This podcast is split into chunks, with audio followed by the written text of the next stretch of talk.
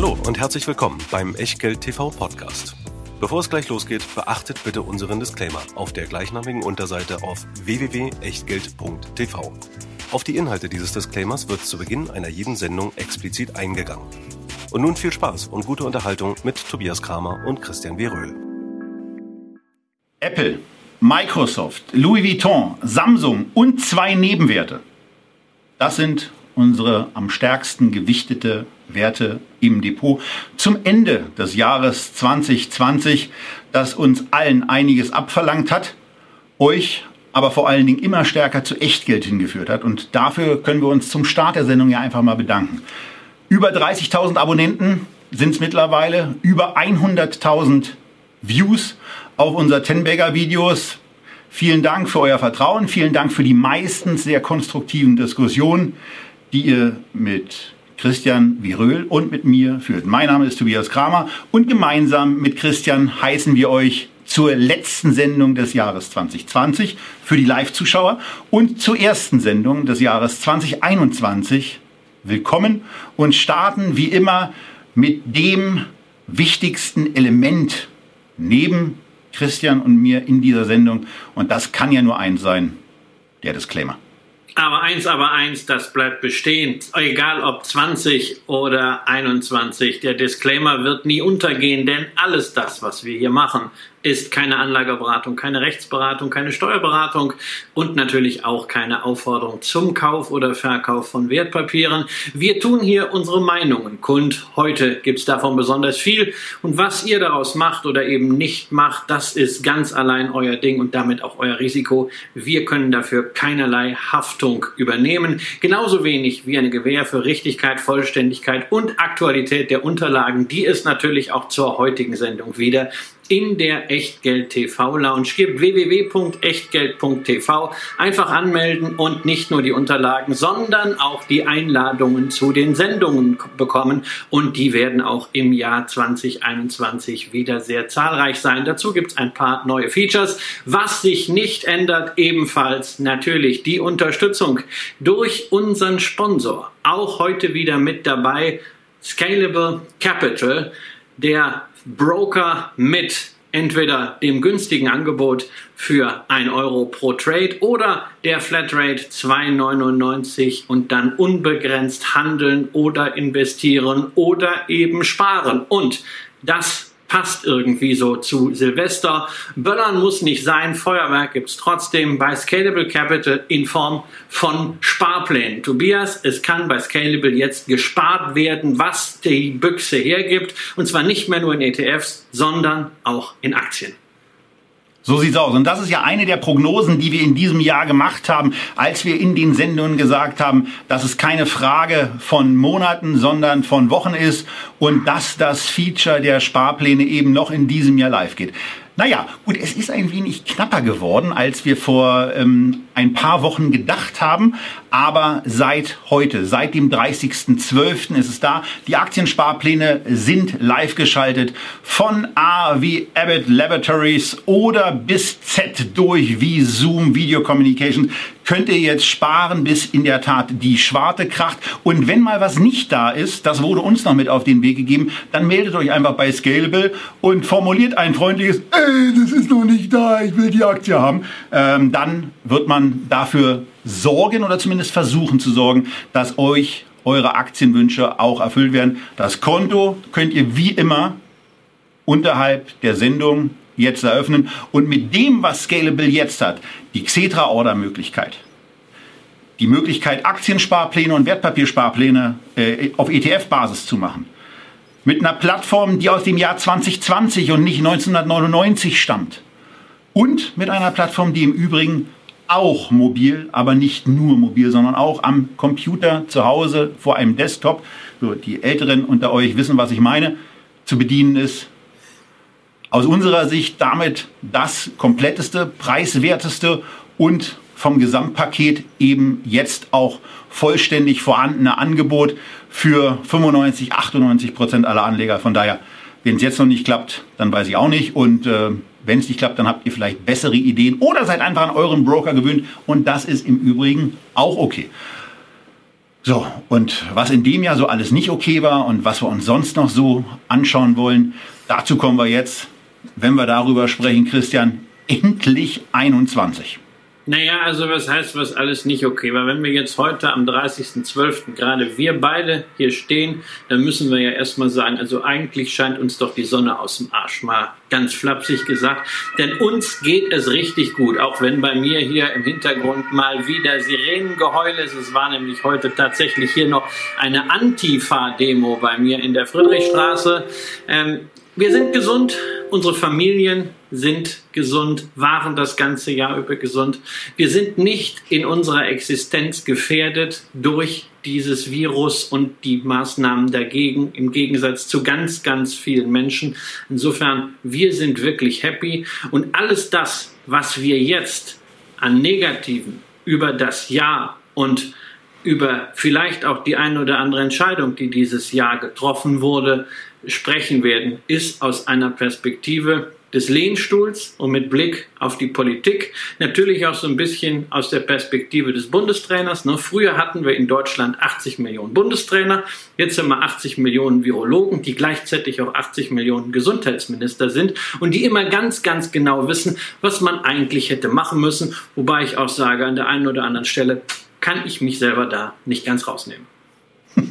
Naja, das kann sich ja an keiner Stelle irgendjemand. Aber wenn man mit diesem Jahr anfängt, dann ist man natürlich, ähm, wenn man das Alphabet durchgeht, relativ schnell beim, beim Buchstaben C. Dann sind wir bei Corona und dann sind wir dabei, dass quasi die ganze Welt, außer Asien, und zwar der Teil von Asien, der östlich von Indien beginnt, versagt hat. Ähm, ob nun Indien selbst, wo Corona gerade wild wütet, ob nun Russland, ob Europa, ob Nordamerika und insbesondere natürlich da, klar, der größte Staat, den es in Nordamerika gibt.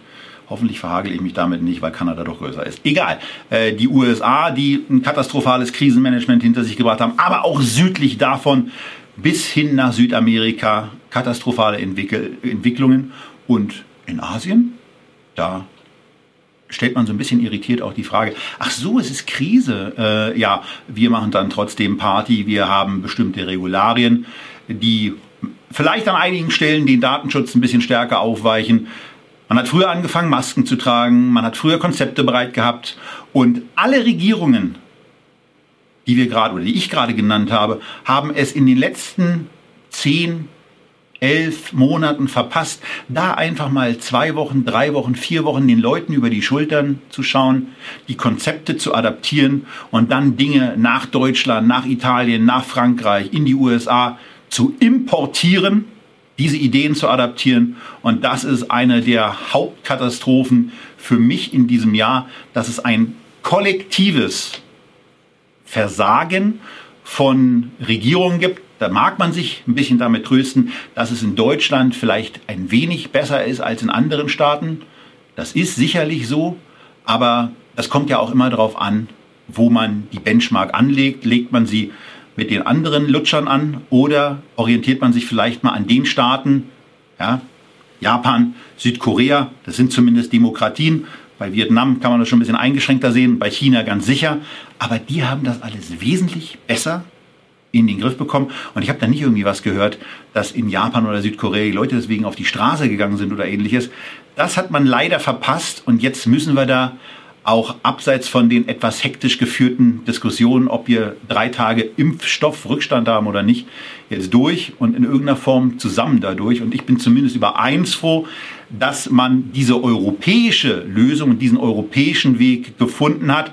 Aber ich weiß natürlich, dass, dass der Christian spätestens jetzt ähm, an dem Punkt wäre, wo ihm der Knopf aufplatzen würde, weil zu Europa weiß ich, hat er ein bisschen was zu sagen. Naja, also äh, das ist, das triggert mich halt einfach, wenn du über Europa sprichst. Äh, wir hatten mal eine Sendung äh, mit Klaus Vogt, da ging, das war kurz vor der Europawahl. Da habe ich, glaube ich, sehr, sehr deutlich äh, zu erkennen gegeben, dass ich sehr an die europäische Idee glaube, an die Vision Europas, daran, dass Europa wirklich eine Zukunft hat. Wenn ich jetzt anschaue, was ist in dieser Pandemie mit Europa passiert oder was ist in Europa über nicht, eben nicht passiert, da wird es mir Angst und Bange. Ich sehe überhaupt nicht, dass Europa in dieser Pandemie existiert, irgendwie agiert, das Handeln zerfällt in nationale Initiativen. Teilweise sind ja die nicht einmal stringent. Wir sehen das ja hier im Lande, wie dann einzelne Bundesländer, teilweise sogar einzelne Landkreise ausscheren oder vorpreschen.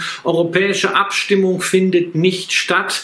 Und gerade jetzt auch die Zulassung des Impfstoffs. Du sagst, na ja, ob das jetzt eben zwei, drei Tage mehr oder weniger sind. Jeder Tag, den wir nicht impfen, scheint ja nach dem, was Wissenschaftler uns sagen, Menschenleben zu kosten. Insofern ist es schon relevant und ich frage mich, warum dauert die Zulassung eines Impfstoffs in Europa wesentlich länger als beispielsweise in den USA? Sich immer dahin zu stellen, ja, wir prüfen besser, das ist etwas, was man sehr, sehr schwierig nachvollziehen kann. Vielleicht sind wir in Europa einfach auch da, wie ansonsten, zu langsam, zu bürokratisch. Man hätte in Deutschland früher impfen können, man macht es nicht, man wartet mal aus Solidarität auf die europäischen Partner. Na, wo kommt denn irgendwann die Solidarität zurück? Ich habe jedenfalls von Europa in dieser Pandemie nicht mehr gesehen als die Verteilung von Geld. Das scheint das Einzige zu sein, was in Europa noch halbwegs zuverlässig funktioniert, Geld zu drucken und kreuz und quer mit dem Hubschrauber oder der Gießkanne oder sonst was zu verteilen. Sämtliche Mängel, sämtliche Probleme, auf Deutsch gesagt, mit Geld zuzuscheißen. Schauen wir mal, wie das weitergeht. Das reicht nicht, wenn Europa nicht endlich eine Vision entwickelt, wie es denn auch nach der Pandemie weitergehen soll, wo die Zielperspektive sein soll, dann geht es nicht nur darum, ob wir gegenüber Asien noch weiter ins Hintertreffen geraten. Das ist doch längst erledigt. Äh, ob wir aufholen können gegenüber den Amerikanern im Technologiebereich. Auch das ist erledigt, sondern dann stellt man sich irgendwann die Frage, wo ist dann noch die Essenz von Europa? Brauchen wir das noch Europa oder kann das weg?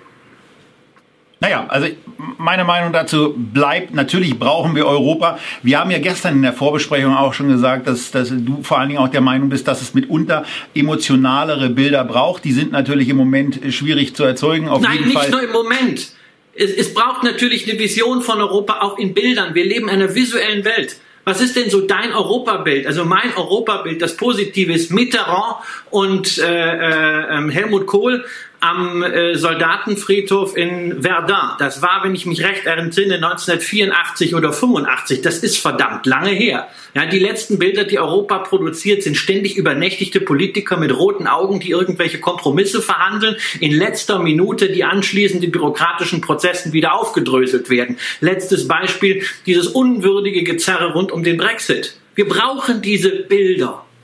Nun ja, Bilder sind das eine. Was ich an Bildern nicht brauche, sind die Bilder, wie ich sie im Frühjahr in Italien gesehen habe, wo Militärwagen durch die Straßen von Bergamo gefahren sind, um in irgendeiner Form die Bevölkerung dazu aufzurufen, drin zu bleiben und ältere Menschen einfach zu Hause gestorben sind. Das brauchen wir auch nicht. Und da hat eine bestimmte Solidarität geklappt. Äh, ich stimme dir an vielen Stellen zu, aber ich sehe nicht so schwarz und so negativ für das, was Europa ist. Ähm, auf der finanziellen Ebene da denke ich, dass sowas wie eine Fiskalunion um, unumkehrbar ist und äh, nicht zu vermeiden sein wird, aber dann bitte auch nach bestimmten Regeln. Und wenn die Italiener, die Griechen, die Franzosen, die Spanier, die Niederländer möglicherweise ja auch irgendwann und die Portugiesen, die hatte ich noch vergessen, irgendwie Geld brauchen, dann müssen sie sich eben unter bestimmte Regeln stellen. Und das heißt, dass es äh, bestimmte Durchlässigkeiten in der Verwaltung und in der Steuer Eintreibung nicht geben darf und das auch auf der europäischen Ebene mit gleicher Art und Weise besteuert wird. Und wenn das deutsche Steuersystem und deutsche Steuerrecht nach Italien kommt, aber dann haben die ganz schnell die Nase voll und dann wird es richtig interessant. Aber wir haben auch noch ein anderes Thema neben Europa, was so ein bisschen Zusatzfeuer reingemacht hat. Und wir haben das, also für mich war heute Morgen, heute am 30. Dezember des Jahres 2020 so ein Tag, wo ich mich sehr, sehr darüber aufgeregt habe, was Medien machen, was zum Beispiel dann die von mir heute Morgen besuchte Bild gemacht hat, in einem Interview mit ihrem, nennen wir es mal, diskussionswürdigen Chefredakteur Julian Reichelt, der Jens Spahn zu Gast hatte und auf eine für mich sehr unerträgliche Art und Weise den massiven Besser-Wessi raushängen hat lassen mit hätte man nicht besser machen können, hätte man nicht mehr bestellen können. Und Jens Spahn hat in herausragender Form, wie ich meine, darauf reagiert und hat eben darauf hingewiesen, dass er bedauerlicherweise kein Hellseher ist, der wissen konnte im Juni, im Juli und auch im August, als bestimmte Bestellangebote auch von Biontech vorlagen, wie es um die Wirksamkeit bestellt ist. Und ähm, deswegen vielleicht auch mal der Aufruf, ein bisschen mehr zu Medien zu neigen, die eine ausgeglichene Form, die eine nicht aufhetzende Form des Journalismus pflegen. Äh, für mich hat das äh, in der Tat zur Folge, dass ich mich versuche, äh, im Jahr 2021 möglichst fern von Bild und ihren Schlagzeilen zu halten, also einfach von meinem Smartphone verbannen werde, die Links irgendwie rausnehmen werde und einfach versuchen werde, um diese Form des negativ und des anstachelnden Populismus, Journalismus ist das nicht mehr, wegzukommen. Davon habe ich ehrlicherweise nach diesem Jahr die Schnauze voll, vor allen Dingen, weil sie eins nicht tun, etwas besser wissen, etwas moderieren, vernünftig aufklären, sondern nur in bestimmte Stimmungslagen reinhetzen, was ich persönlich unerträglich finde. Also da kann man jetzt aber auch einen Space machen. Das kann man durch relativ viele Medien äh, ersetzen. In der einen oder anderen Intensitätsstufe, übrigens nicht nur bei Printmedien oder Online-Medien, das gilt auch für Fernsehsender. Insofern, ich habe mir ja schon vor einigen Monaten ein gewisses äh, Detox-Programm, was die Berichterstattung rund um Corona angeht, auferlegt, habe versucht, mich stärker zu konzentrieren auf das, was ich irgendwie nachvollziehen kann, wo ich mir auch eine Meinung bilden kann, sprich die vielfältigen Erklärungsversuche, was stellt Corona mit unserer Gesellschaft an, und natürlich auch, was stellt Corona mit unserer Wirtschaft an? Und da haben wir viel über das Wort Paradigmenwechsel im Laufe des Jahres gesprochen. Wir haben viel von der Beschleunigung disruptiver Effekte gesprochen. Und das ist sicherlich eine ganz große Klammer, die man sowohl aus wirtschaftlicher als auch aus Finanzmarktsicht um dieses Corona-Jahr machen kann. Denn ganz vieles, was man vielleicht sagte, ja, in drei, vier, fünf Jahren wird das sicher ein stärkerer Trend werden, das hat sich in diesem Jahr kondensiert. Und das ging ganz schnell. So wie beispielsweise natürlich auch unsere Zusammenarbeit, dass wir plötzlich eben nicht mehr zusammenstehen nebeneinander am Lützeufer, sondern dass wir das jetzt über Zoom und YouTube machen, wie Millionen anderer Menschen auch, die ihre Konferenzen egal ob öffentliche Veranstaltungen oder eben im kleinen Kreis, jetzt online machen. Und ich habe natürlich noch eine andere Erfahrung im Paradigmenwechsel gehabt dieses Jahr das war für mich auch so eine Achterbahnfahrt. Ich bin ja, der eine oder andere weiß das, Aufsichtsratsvorsitzender eines Kunsthandelsunternehmens und dort auch ein bisschen beteiligt. Und wir saßen im März, genau genommen am 16.03. in einer Aufsichtsratssitzung telefonisch zusammen und haben uns ernsthaft gefragt, naja, was können wir jetzt in diesem Lockdown tun, damit wir dieses Jahr nicht mit Verlust abschließen müssen, weil selbst in der Finanzkrise 2008, 2009 haben wir keinen Verlust gemacht und das war unser oberstes Ziel dann haben wir zwei Monate lang überhaupt keinen Umsatz im Kunsthandel hier in Deutschland gemacht. Klar, es gab ja auch keine Auktionen, die Galerien waren alles zu, die Kunsthändler hatten auch kein Publikum, es ging überhaupt nichts. Und dann plötzlich haben wir gemerkt, wie aus dem Online-Geschäft plötzlich der Schalter umdrehte und gesehen, da kommt Nachfrage rein und zwar in einer Macht, wie wir uns das nie vorgestellt hatten. Und plötzlich sehen wir, dass auch Kunstgeschäft online funktioniert im B2C global. Und jetzt stehen wir am Ende des Jahres mit Zahlen da, die besser sind als das, was wir uns je erträumt haben. Das war natürlich eine Erfahrung, die ganz, ganz viele Unternehmen gemacht haben. Und wir haben ja das eine oder andere auch hier, wie beispielsweise eine HelloFresh, immer wieder eingehend in der Sendung gewürdigt. Ja, und damit reden wir natürlich von Trendbeschleunigern, wie beispielsweise auch Zoom, die ich ja eben schon beim Sparplan erwähnt habe, wo jetzt diese Sparpläne bei Scalable möglich sind, dass Zoom natürlich einer der Profiteure war und für uns eben auch die Möglichkeit ist, weiterhin miteinander und auch mit euch zu kommunizieren, weil man eben auch sagen muss, dass diese Durchleitungsfunktion zu YouTube wirklich grandios ist. Und naja, dann gibt's eben noch so ein paar Sachen, wo man auch gemerkt hat, dass Dinge sich beschleunigen, aber auch bestimmte Sachen nicht veränderbar sind. Bei mir war es, dass ich bei einem Kudamm-Bummel, als die Läden wieder offen waren, äh, für mich dann quasi vom ganz großen Teil äh, des Einzelhandels wirklich verabschiedet habe nach einem Besuch, der in meinen Augen katastrophal verlief bei Tommy Hilfiger, wo es mir eigentlich nur darum ging, ein paar neue Flipflops zu kaufen. Nach 20 Minuten ähm, ja, nicht Beachtung beziehungsweise fehlendem Wissen, worum es jetzt eigentlich geht. Es ging um eine Preisauskunft und eine Größeninformation. Da habe ich dann gesagt, okay, dann melde ich mich eben doch jetzt mal wirklich bei Zalando an, bin da nicht nur Aktionär, sondern bestelle da jetzt auch. Und hutzli putzli hat es vernünftig geklappt und äh, die Dinge funktionieren da eben ein bisschen besser, selbst dann, wenn Pakete mal nicht ankommen.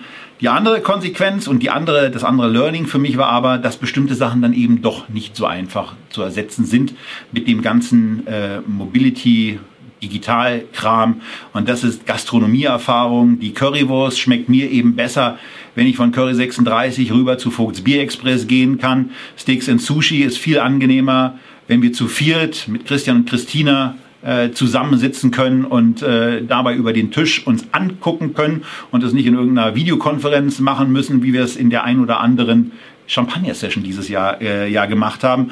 Und äh, wo wir gerade bei Champagner sind, natürlich auch das Institut für fortgeschrittenes Trinken. Der Rumtrader zu Berlin, äh, der funktioniert eben nicht digital, sondern nur, wenn Geschäfte aufhaben dürfen.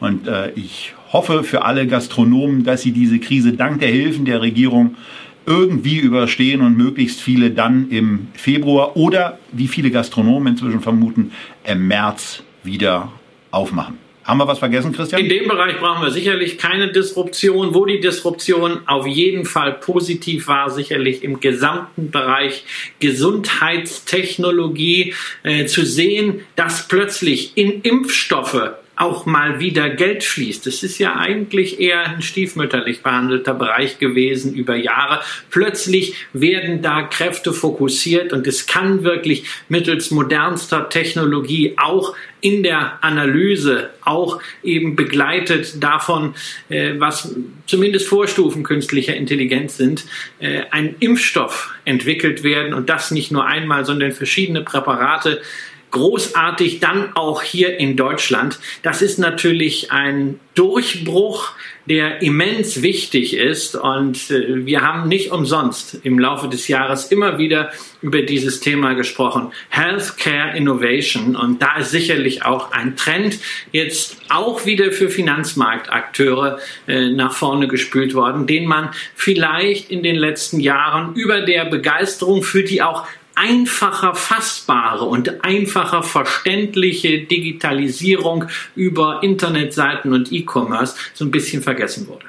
Und damit sind wir im Grunde genommen A, nochmal bei, bei was Positivem zum Schluss, nämlich der Hochachtung vor deutschen Forschern, die im Gegensatz zu ihrer Regierung zumindest gezeigt haben, dass sie zumindest absolute Weltklasse sind. Also von daher sowohl zu CureVac, aber insbesondere natürlich an den goldenen Weg, heißt es, glaube ich, bei Biontech.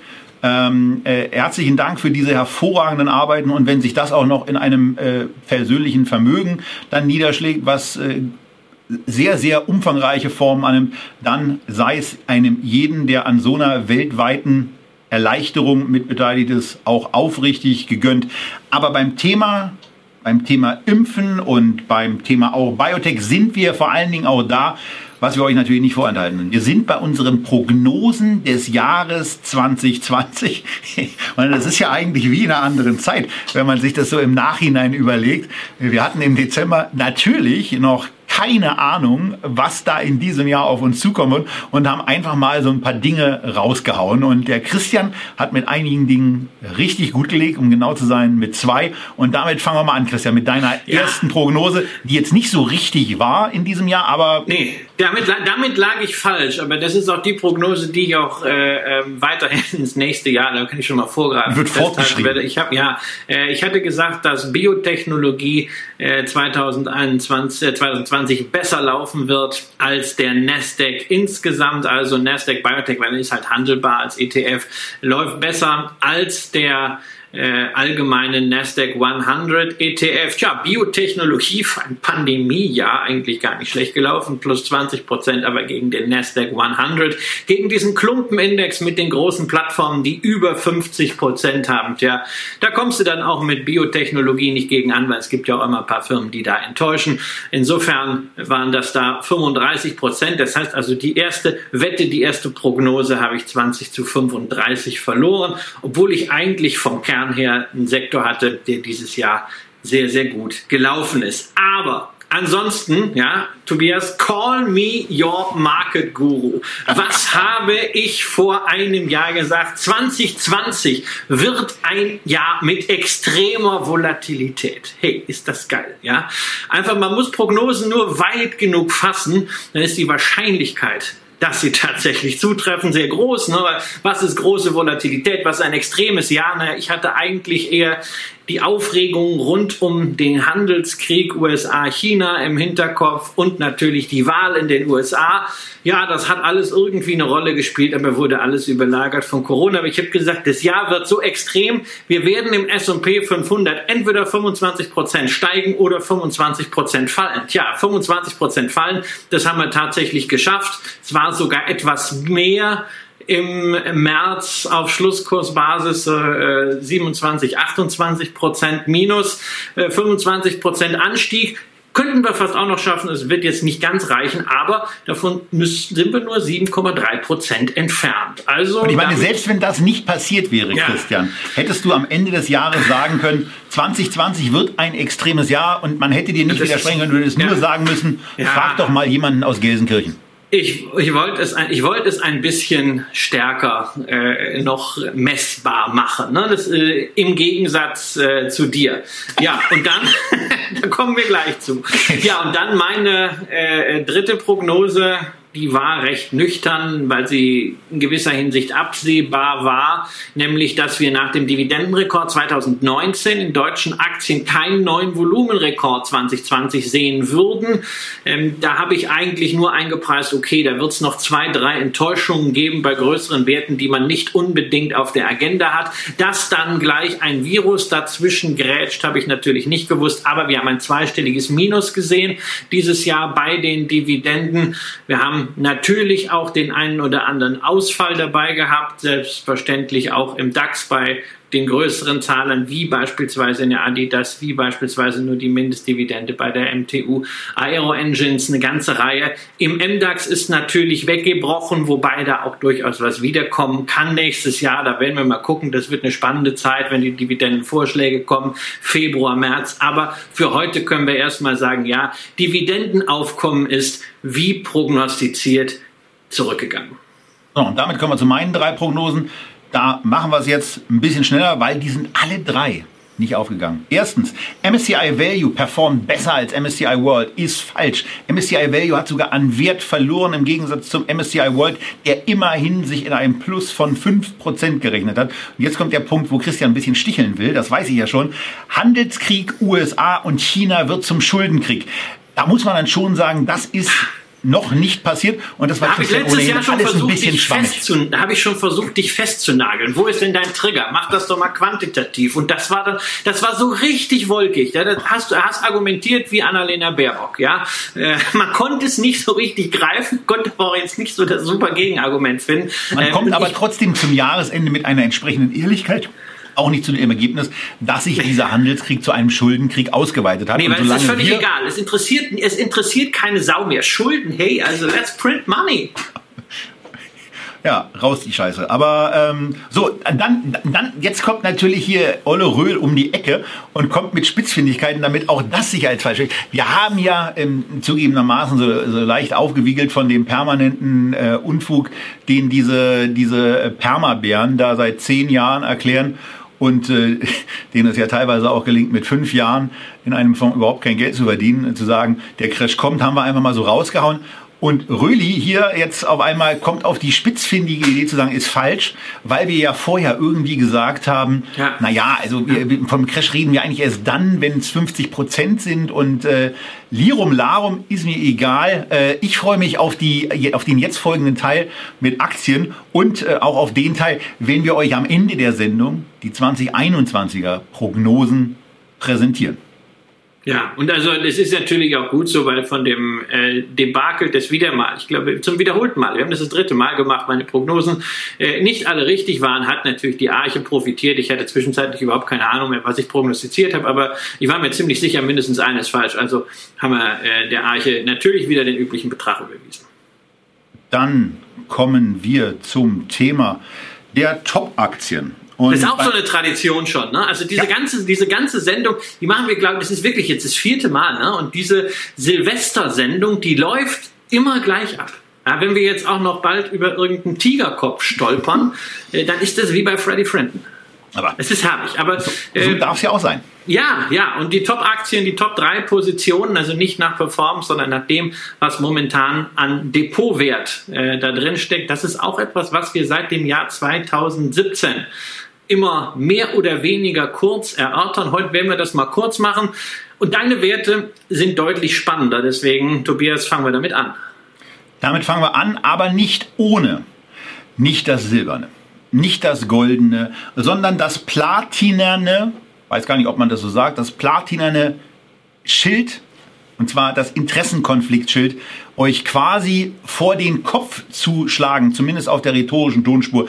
Denn was jetzt kommt, sind zwei Werte, die in diesem Jahr überhaupt erstmal in die Echtgeld-TV-Kriterien reingelaufen sind, die ich in einer Sendung, in einer, in einer Feedback-Sendung schon mal kurz genannt habe, dazu aber dann auch nichts weiter sagen wollte. Und ähm, wo wir jetzt in der Situation sind, dass zumindest mal beide mehr Börsenwert haben oder im Bereich eines Börsenwertes von 200 Millionen Euro angekommen sind ich habe sie schon ein bisschen länger, ähm, dass man darüber sprechen kann. Aber als erstes voranschickt, wenn ihr euch irgendwie für diese Werte und für diese Unternehmen interessiert und diese Werte aus welchen Gründen auch immer kaufen wollt, dann bitte extrem limitiert und geht diszipliniert vor. Haut nicht irgendwelche Orders rein, die ähm, unlimitiert sind und die den Preis nach oben treiben. Das kann bei zwei der drei Werte einfach zu leicht passieren. Und damit, das hatte ich damals schon gesagt, würde ich ungerne in Berührung kommen. Aber es sind nun mal, und zwar nicht irgendwie vorsichtig und zurückhaltend, die größt- und höchstgewichteten Werte in meinem Depot, sondern die beiden Werte nehmen zusammengenommen 23 Prozent vom äh, liquiden Teil meines Vermögens ein. Also das ist schon mal sehr, sehr ordentlich. Und diese beiden Aktien sind, nein, nicht Samsung, sondern Wall Street Online auf der einen Seite und Lang und Schwarz auf der anderen Seite. Und Lang und Schwarz äh, ist das äh, schon, jetzt muss ich mal gucken, seit wann habe ich die? Seit 2014. Und diese Aktie ist irgendwann mal aus einem ganz, ganz klaren, aus einer ganz, ganz klaren Value-Perspektive von mir gekauft worden, weil sie eben an der Börse weniger wert war, als das Eigenkapital war. Und danach haben die auf einmal angefangen, Gewinne zu erwirtschaften. Und zwar ordentlich Gewinne zu erwirtschaften. Ähm, Einmal mit Wikifolio, dann mit ihren ausgeweiteten Handelsgeschäften, insbesondere über die ganzen Neo-Broker und ähm, zusätzlich auch noch mit äh, einem aufgebauten Geschäftsbereich in der Schweiz, mit ein bisschen Österreich-Geschäft, mit natürlich einem eigenen Derivategeschäft, was die Gesellschaft seit über 20 Jahren recht erfolgreich macht. Und auf einmal ging diese Aktie ab, was in der Zusammenarbeit mit einem anderen Broker inzwischen da auch noch an Zusatzgeschäft mit reingekommen ist, das führt einfach dazu, dass sehr, sehr viel Geschäft da ist. Und man muss auch, wie bei anderen Unternehmen aus diesem Bereich, immer mit dazu sagen, wenn ihr außerhalb von bestimmten Börsenhandelszeiten kauft, dann ist es wie beim Späti. Ja, da kostet die Cola Light oder Cola Zero eben auch nicht 1 Euro oder 1,20 Euro, sondern da kann es auch mal sein, dass die 1,50 oder 2 Euro kostet. Und bei bestimmten größeren Orders kann das auch dazu führen, dass ja, ja, Dinge ein bisschen stärker ausschlagen, einfach weil auch so ein Handelspartner dann gar nichts anderes machen kann, weil er diese Papiere noch nicht hat und eine ordentliche Margin of Safety auch bei seinem Preis einpreisen muss. Also von daher auch der Aufruf, vielleicht nicht unbedingt am Wochenende zu kaufen, vielleicht nicht unbedingt außerhalb der Handelszeiten des Primärmarktes zu kaufen und dann kriegt ihr bei Lang und Schwarz nach meiner Erfahrung einen sehr, sehr guten Service und ähm, habt damit einen sehr, sehr guten Market Maker, der massiv Geld verdient. Und wenn ihr dazu euch ein bisschen informieren wollt, dann tut euch selber einen Gefallen und geht mal ein bisschen auf die Website und guckt euch einfach nur die Zahlen und die Pressemitteilungen an, die die Gesellschaft dieses Jahr herausgegeben hat. Christian hat äh, eine Prognose von mir schon ein bisschen, äh, bisschen länger, die, weil, weil, ich, weil ich so verdattert war von bestimmten Informationen, ähm, dass ich es am besten mal für mich aufgeschrieben habe und ähm, mittlerweile eben auch, auch andere, äh, Geron Kruse hat darüber was geschrieben, da stehen jetzt auf einmal 11 Euro an Gewinn pro Aktie für dieses Jahr im Bereich des Möglichen. Und wenn man sich anschaut, äh, wie es eigentlich in Bezug, in Bezug auf das ist, was in den letzten zwölf Monaten an Gewinn erwirtschaftet wurde, also dann eben auch das Q4 2019 mit reinnimmt bis Q3 2000, wo sind wir? 2020, dann sind es eben auch schon zusammengenommen etwa 7,95, wenn ich diese Zahl richtig zusammengetragen habe. Also von daher reden wir hier über eine Aktie, die irgendwie auch durch ihre Pressemitteilung, insbesondere auch eine der letzten, wo man weiterhin von Rekordergebnissen ausspricht und immer wieder sagt, dass man die vorherigen Werte übertrifft, davon ausgehen kann, dass dieses Jahr 11 Euro erwirtschaftet werden. Deswegen ist es bei mir eben auch so, dass ich keine dieser Aktien aus der Hand gebe, euch aber wirklich auch da nochmal sage, die Aktie kann sich sehr schnell bewegen, handelt überlegt, guckt euch die Meldungen zunächst in aller Ruhe an, ob ihr einen solchen Wert haben wollt und dann ordert, wenn ihr ordert, streng limitiert. War das jetzt mit dem Disclaimer und dem ja, Risikohinweis ja, deutlich genug? Also wichtig ist mir einfach nochmal der Hinweis an der Stelle, dass die Aktie sich ja auch bisweilen ohne großartige Bewegungen äh, an der Newsfront plötzlich mal um 10% nach oben oder auch mal um 15% da unten bewegen kann. Ja, also das ist jetzt nichts für Leute, die wirklich äh, ständig auf den Kurs gucken und die dann äh, heute kaufen, morgen aus irgendeiner Laune heraus, weil vielleicht irgendein Dödel unlimitiert verkauft hat. Ne? Kommt ja in solchen Aktien tatsächlich immer wieder vor. Äh, ist der Kurs minus 10 Prozent und dann sagt man, oh was scheiße, was hat der Kramer denn da gestern erzählt? Ne? Also das sind wirklich Werte, mit denen muss man sich entweder beschäftigen oder man muss sie anders angehen. Da kann ich später nochmal was zu sagen. Äh, wobei, Tobias, du hast ja da auch ein gewisses, äh, ja, ich will mal sagen, Klumpenrisiko oder eine gewisse Klumpenchance, eine gewisse Konzentration. Ähm, denn auch dein zweites Schwergewicht profitiert ja letztendlich davon, dass in diesem Jahr Retail-Anleger, also Privataktionäre, Privatanleger, die Börse entdeckt haben. Ja, das stimmt. Wall Street Online ist eben nicht mehr nur ein partiell merkwürdige Werbung auslieferndes Finanzportal mit verschiedenen angeschlossenen Zusatzportalen. Und über die Werbung ähm, rede ich mit diversen Leuten seit mehreren Jahren sehr regelmäßig. Das hat damals dazu geführt, dass ich mich intensiv mit dem Unternehmen beschäftigt habe und damals auch meine Position aufgebaut habe, die ich nach einer Verdreifachung, etwa, etwa drei Vervierfachung, da hatte sie mein Kursziel erreicht.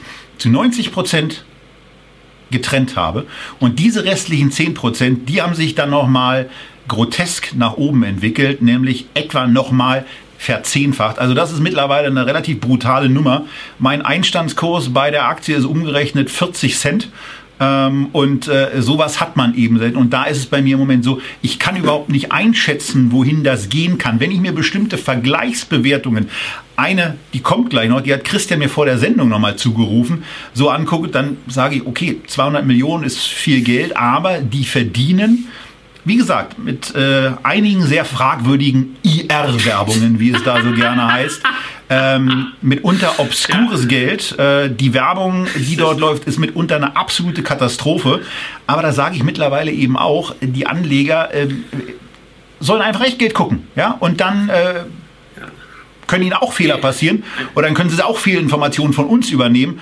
Aber zumindest kriegen sie nicht irgendwelche Pommesbuden angeboten von denen letztens übrigens eine im Kommentarbereich von Echtgeld aufgetaucht ist, die ich dann ganz mutwillig nicht gelöscht habe, sondern wo ich mal kurz Maß genommen habe und äh, mit entsprechender Deutlichkeit auch einen Gegenkommentar verfasst habe und es ging dann so ein bisschen hin und her. Jetzt ist, glaube ich, Ruhe im Karton ähm, und der Kollege ist ein bisschen bockig, dass ich diese, dass ich diese Centbutze ähm, äh, nicht für den nächsten heißen Scheiß halte, sondern äh, für das halte, was es ist, nämlich ohne heiß und einfach nur Scheiß.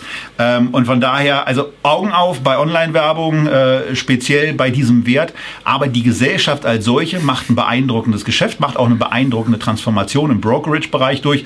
Wie viel man nun auch immer vom Smart Broker hält, das kann ja jeder halten, wie er will.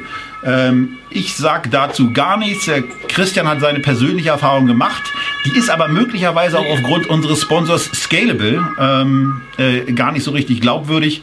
Äh, naja, oder Christian, du nee, guckst so faltig, hast du keine Erfahrung nee, nee, gemacht? Natürlich habe ich eine Erfahrung gemacht. Es hat alles sehr lange gedauert mit der Kontoeröffnung. Das war nicht lange bevor Scalable äh, da losgelegt hat.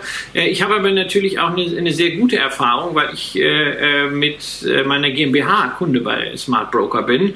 Äh, und es ist gar nicht so einfach für eine Gesellschaft einen Depotpartner zu finden für eine GmbH.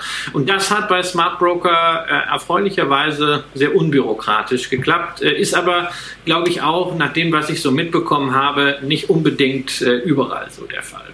Ja, aber äh, ja, das ist auf jeden Fall eine, eine, Wundertüte. Wir sollten nicht vergessen, dass da natürlich auch noch Fondsvertrieb mit äh, drin steckt. Ja, und das kann natürlich auch ein Volumengeschäft sein, Bestandsgeschäft, da geht auch noch was. Ähm, also da ist viel Fantasie drin. Auch das ist ja eigentlich wieder so eine Aktie, ne? die lebt davon. Je mehr Leute sich mit Börse beschäftigen oder vielleicht auch einfach breiter aufgezogen, sich eigenständig um ihre Finanzdinge kümmern umso mehr müsste dort an Umsatz landen, hoffentlich in guten Selbstentscheiderprodukten und wenig in dem, äh, was ein von mir sehr geschätzter Twitterer immer mit Müllseiten äh, umschreibt. Ja, und wer diesem Twitterer noch nicht folgt, äh, WF00757575 ist sein Handle und das lohnt sich, gerade auch wenn man sich für Spezialaktien interessiert. Ich bin ja bei deinen beiden Schwergewichten ebenfalls dabei, allerdings nur im Venture Depot.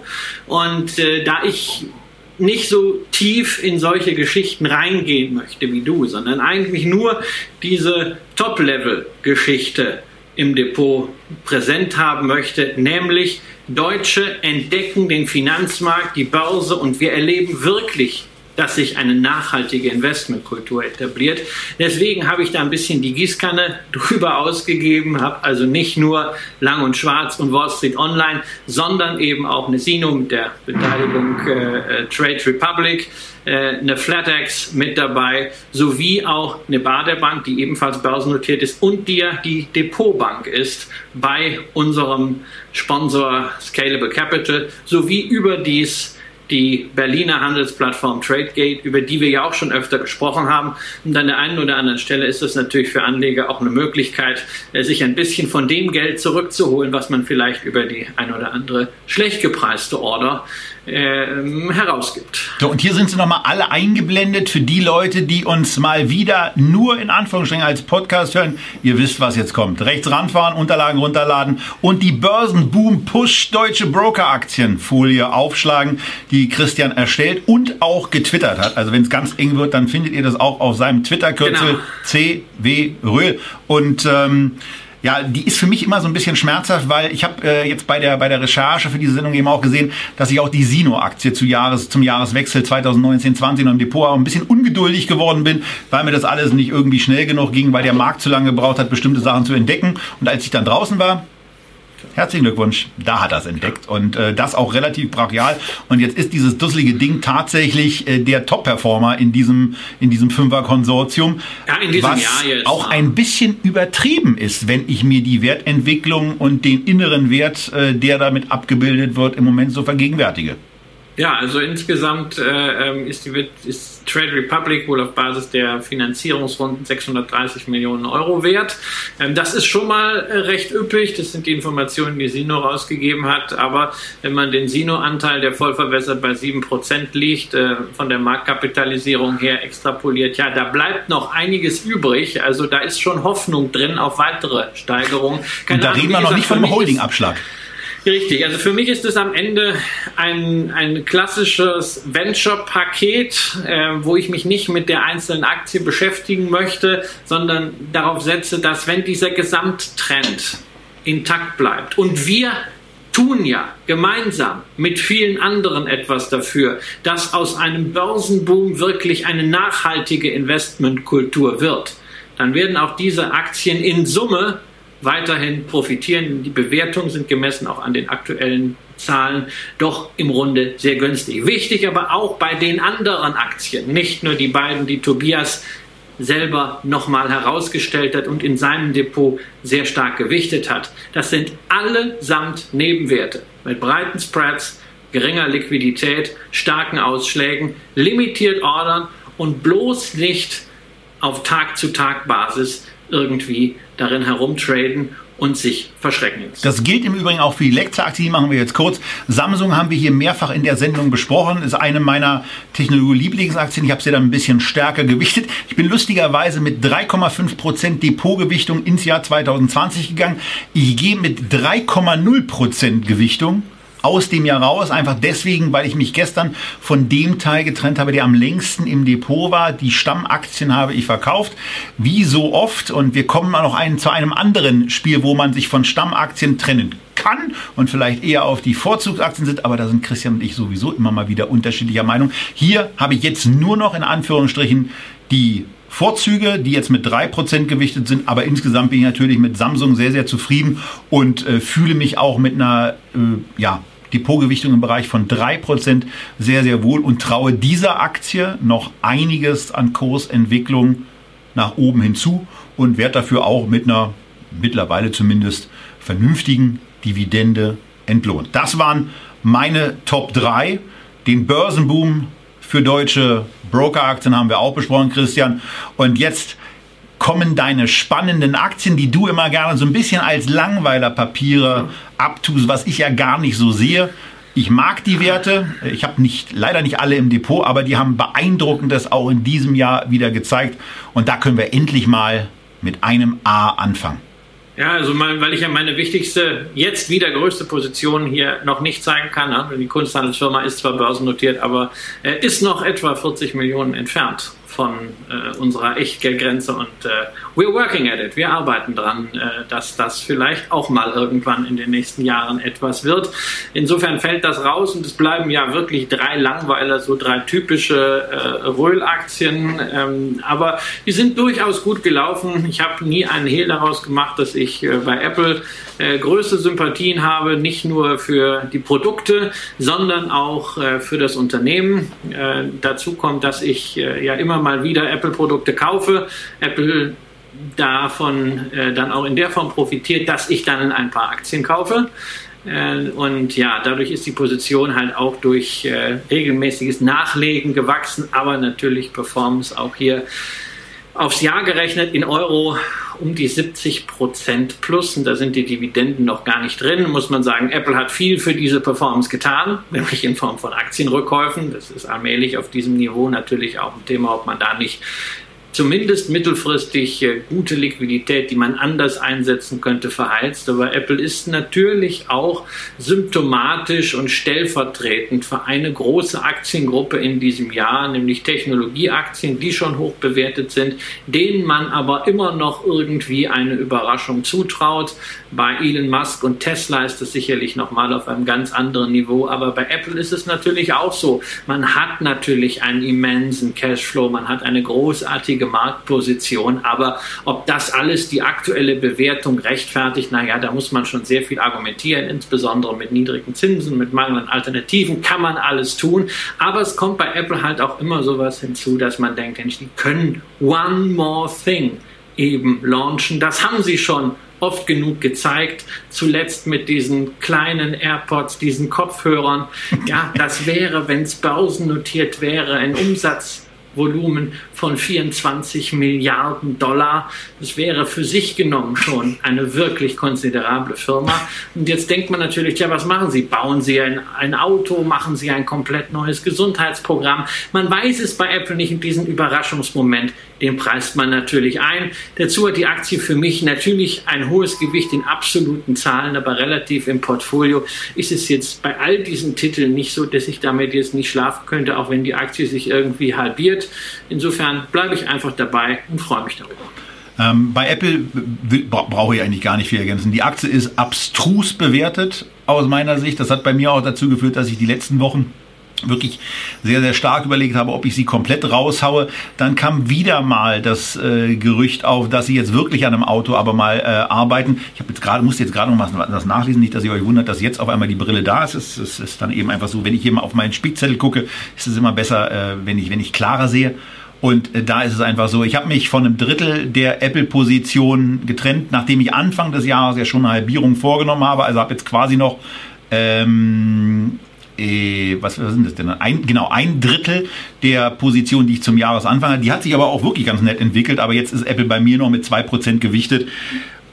Äh, einfach, weil man auch nicht weiß, soll man da jetzt wirklich raus oder äh, kommen die jetzt in der Tat, wie Christian eben gerade gesagt hat, mit One More Thing.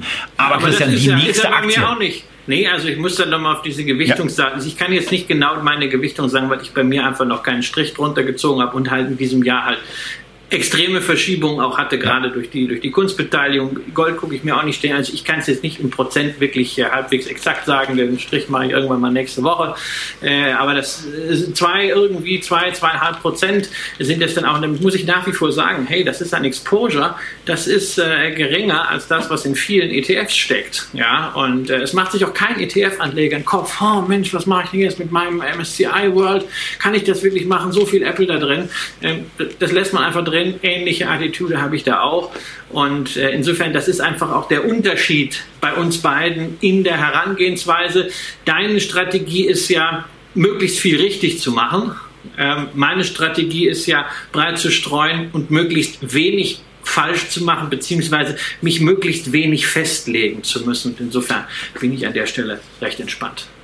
Und bei Apple kann man ja durchaus auch nachvollziehen, dass diese Aktie jetzt weiterhin gestiegen ist. Sie ist äh, hochgewichtet, sie ist ein absolutes, äh, ja, die Produkte werden einfach immer gekauft und dann bringen die auf einmal da Kopfhörer in fünf verschiedenen Farben. Ich dachte, dieses Fünferpaket kostet 600 Euro. Da habe ich schon gefreut. Jetzt kaufe ich, kann ich 600 Kopf, äh, für, fünf, für 600 Euro fünf Paar Kopfhörer kaufen. Und da habe ich festgestellt, das meinen die für einen. Also denen gelingt es eben auch, abstruse Preise nicht nur für ihre Aktie durchzusetzen, sondern auch für ihre Produkte. Das iPhone ist ja auch kein nachgeschmissenes Produkt. Und wo wir gerade bei Produkten sind, die einen Hang zum Teuer haben, kommen wir natürlich auch zu einer Aktie, die äh, eine deiner Herzenspositionen ist, ja. zu LVMH und da auch, wo man auch sich ein bisschen verwundert, also ich zumindest, verwundert die Augen reibt, dass so eine Aktie nach so einem Jahr auf einem Allzeithoch steht.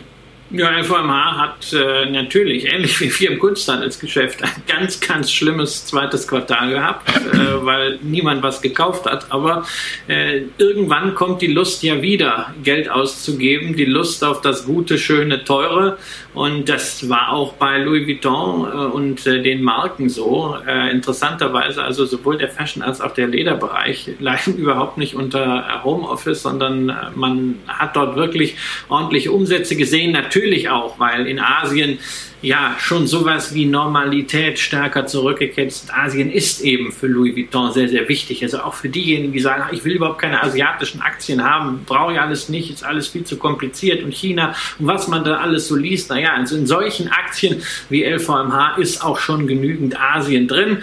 Der Spirituosensektor, der schwächelt ein bisschen, aber ich muss natürlich auch sagen, natürlich die Bewertung, die wir jetzt in der Aktie mal wieder sehen, ist schon so, als wenn wir relativ schnell back to normal gehen und sehr spendable Mittelschicht vor allen Dingen in Asien weiter haben und natürlich irgendwann auch der Tourismus dann wieder anspringt, beziehungsweise man es wirklich schafft, diese E-Commerce-Umsätze, die man in diesem Jahr aus der Not geboren, dramatisch und schnell hochgefahren hat, dann auch wirklich dort zu halten. Also auch da haben wir einen gewissen äh, Paradigmenwechsel gesehen, eine gewisse Beschleunigung im Luxusgeschäft. Natürlich muss man auch sagen, Louis Vuitton hat dieses Jahr zwei Kratzer erlitten. Das eine war diese Übernahmegeschichte mit Tiffany. Man hatte letztes Jahr vor der Pandemie einen Preis von 135 Dollar je Aktie vereinbart. Dann hatte man in langen Rechtsstreitigkeiten auch unter Zuhilfenahme der französischen Regierung versucht, diesen Deal aufzudröseln und am Ende macht man ihn dann doch für äh, drei Prozent weniger. Hm, also wenn ich mal so sehe, dass ein Unternehmer wie Bernard Arnault eigentlich die klassische Kaufmannsformel Pacta sunt servanda halten müsse, ist meiner Ansicht nach der Image-Schaden hier größer als die Ersparnis beim Kauf von Tiffany, insbesondere wenn man die Rechtsanwaltshonorare da noch in Abzug bringt. Und das andere Thema ist natürlich, ähm, weshalb äh, Louis Vuitton aus systematischen Strategien zur Dividendenkontinuität dann äh, im nächsten Jahr rausfliegen wird, weil man tatsächlich unter dem Eindruck der Krise im ersten Halbjahr die Dividende gesenkt hat und das auch mit der zweiten Dividende äh, im zweiten Halbjahr nicht aufgeholt hat. Aber das ist ein formales Thema, wo man sich im nächsten Jahr in der Gesamtschau dann nochmal drüber unterhalten wird. Ja, ansonsten geht man für 2021 im Moment bei den Analystenschätzungen davon aus, dass man die Ergebnisse des Jahres 2019 leicht toppen wird. Und auf Basis dieser Erwartungshaltung billigt man der Aktie jetzt etwa 20 Prozent mehr zu als in der heilen Welt des Dezembers 2019. Ähm, da merkt ja. man dann eben auch, wie Assetpreise mitunter genau. inflationiert werden, weil einfach so viel Geld da ist, werden eben auch die Bewertungsniveaus bei bestimmten Blue Chips nach oben gehoben. Das, das, ja, deswegen werden Bewertungsniveaus nach oben gefunden. Deswegen wird der Laden auch leer gekauft, weil die Leute natürlich das Geld auch umsetzen. Also ich war äh, tatsächlich zwei Tage bevor der Laden am Kudamm dann jetzt äh, wegen des Lockdowns schließen musste, war ich morgens äh, der zweite Kunde. Ne? Um 10 Uhr machen die auf. Ich war schon um 9.40 Uhr da. Mit dem Bollerwagen als, einfach mal hingefahren, um die ganzen Handtaschen einzuladen. Nein, nein, ich wollte, äh, wollte ein Weihnachtsgeschenk natürlich kaufen, wusste auch genau, was ich wollte. Aber ähm, wollte das jetzt nicht in einer langen Schlange machen oder nicht in einem gefüllten Laden, sondern wirklich ganz schnell, wenn der Laden noch äh, wirklich leer ist und ich als möglicherweise erster und war dann zweiter Kunde drankomme. Und es war vieles einfach nicht mehr da. Die Schubladen waren leer. Der Übrigens, extrem freundliche Verkäufer äh, hat mir das auch wirklich bestätigt. Äh, vieles ist schlichtweg leer gekauft worden. Ja, das Geld ist da und man setzt es entsprechend um. Ja, Letzter Wert, ganz kurz, Microsoft. Ja, Microsoft ist eigentlich so von der, von der Wertentwicklung jetzt so aufs Jahr gesehen 20, äh, 22 Prozent plus in Euro. Irgendwie so klassische Digitalisierungsstory. Ne? Also digital ist wichtiger geworden. Microsoft hat überall die Finger drin, nicht nur bei den Büroanwendungen, viele Heimgeschichten, äh, Gaming mit dabei. Äh, wirklich der, der, der äh, Digitalplayer breit aufgestellt, Plattform, Cloud, alles drin, aber es ist jetzt nicht so massive Preissetzungsmacht. Ja, genau. Aber, aber alles jetzt nicht so, so wahnsinnig schick, nicht so wahnsinnig cool. Ähm, aber vielleicht genau deswegen die Firma, die am Ende äh, die Nase vorne hat, zumindest was wirklich die Stabilität von wachsenden Cashflows angeht. Deswegen mag ich die Aktie und ich hatte heute tatsächlich noch ein Problem. Äh, ich habe ein Depot bei einer Filialbank und dort ist das Agreement, dass ich keine Depotgebühren zahle, wenn ich denn einmal im Quartal was ordere. Und dann ist mir das sieben heiß eingefallen, hey, du musst noch was ordern. Ja, dann habe ich tatsächlich heute Morgen vor 14 Uhr, was man ja eigentlich nicht macht, weil die da Börse dann, ja, ja, weil die immer, ich habe ich hab einen Sohn. Ich bin immer froh, äh, wenn ich morgens bis 6 Uhr im Bett sein darf, aber ich bin auch nicht böse, wenn wir um halb sechs aufstehen. Mein Sohn ist Frühaufsteher, das hat er eindeutig von mir. Ähm, deshalb geht er aber auch abends gerne zeitig ins Bett, das mache ich auch gerne. Ähm, aber man kauft normalerweise nicht morgens äh, US-Aktien, aber es muss halt heute sein und Microsoft ist natürlich auch ein sehr, sehr liquider Titel, weswegen ich äh, gesagt habe, komm, letzte noch mal ein bisschen nach, das äh, kann nicht schaden. Wenn man jetzt nicht großartig rumanalysieren will und wenn man jetzt auch nicht sich auf die Lauer legt, sondern einfach, hm, ich muss jetzt eine Aktie kaufen, die ich irgendwann sowieso kaufen würde. Also warum nicht jetzt? Habe ich bei Microsoft ein bisschen aufgeschrieben. Mich hat in der Tat auch die Outperformance, die sehr, sehr geringe Outperformance gegenüber einer LVMH, die ich ja ähm, äh, irritierend zur Kenntnis genommen habe, diese positive Performance, äh, gewundert. Also von daher äh, kann ich den Kauf in der Tat auch verstehen. Also von deinen drei Aktien, die ich da jetzt so gesehen habe, wäre das in der Tat äh, die Aktie, die ich mir dann auch selber am ehesten kaufen würde. Wobei ich eine Samsung immer noch für attraktiver halte. Das muss ich ja bei der Gelegenheit auch loswerden. Denn da ist noch Bewertungsluft noch und nöcher drin und ähm, auch wieder die Rückkehrmöglichkeit zu alten Gewinnhochs. Aber lassen wir das. Das waren, das waren unsere Aktien. Oder willst du noch was zu Microsoft sagen oder zu Samsung oder zu was anderem? Nee, also ich meine, wir haben ja noch ein paar andere Themen. Ja, es ist ja auch sonst noch einiges passiert. Ja, zum Beispiel wollen wir ja nicht vergessen, dass während wir diese Sendung jetzt gerade hier live machen, am 30.12. Äh, schon Schluss ist an der deutschen Börse. Denn traditionell wird Silvester nicht gehandelt und am 30.12. nur bis 14 Uhr. Ansonsten meinen wir ja immer, wir müssen immer handeln. Wir genehmigen uns auch nicht mal alle Feiertage, während die Amis da entspannt sind. Aber zum Jahresende ist wirklich 14 Uhr Schluss. Ich glaube, das hat auch irgendwie mit Abrechnungsthemen zu tun. Das heißt, erst am Montag kann man wieder was machen. Also für alle Börsenjunkies, ihr müsst dann die Auslandsbörse gehen oder ihr müsst endlich mit Bitcoin anfangen. Aber man kann es auch einfach mal ganz entspannt angehen lassen. Man braucht nicht immer Börse. Jedenfalls, wir können heute in Deutschland schon einen Strich unter dieses wahnsinnige atemberaubende, verrückte, Nerven aufreibende Börsenjahr machen. Tja, und es endet im DAX quasi mit einem Plus minus Null. Am Ende hat es dann doch für ein kleines Plus gereicht.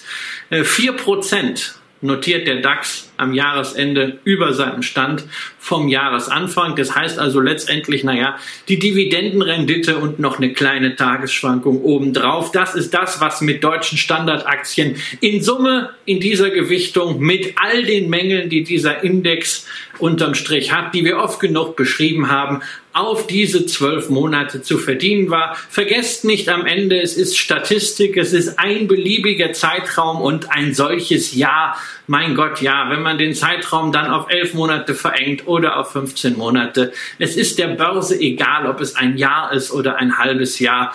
Und es ist auch den Unternehmen egal. Und es ist nicht relevant, aber es ist natürlich am Ende eines solchen Jahres ein bisschen Statistik erlaubt. Vor allen Dingen, Tobias, weil diese Statistik mal wieder eins belegt, was wir auch oft genug gesagt haben.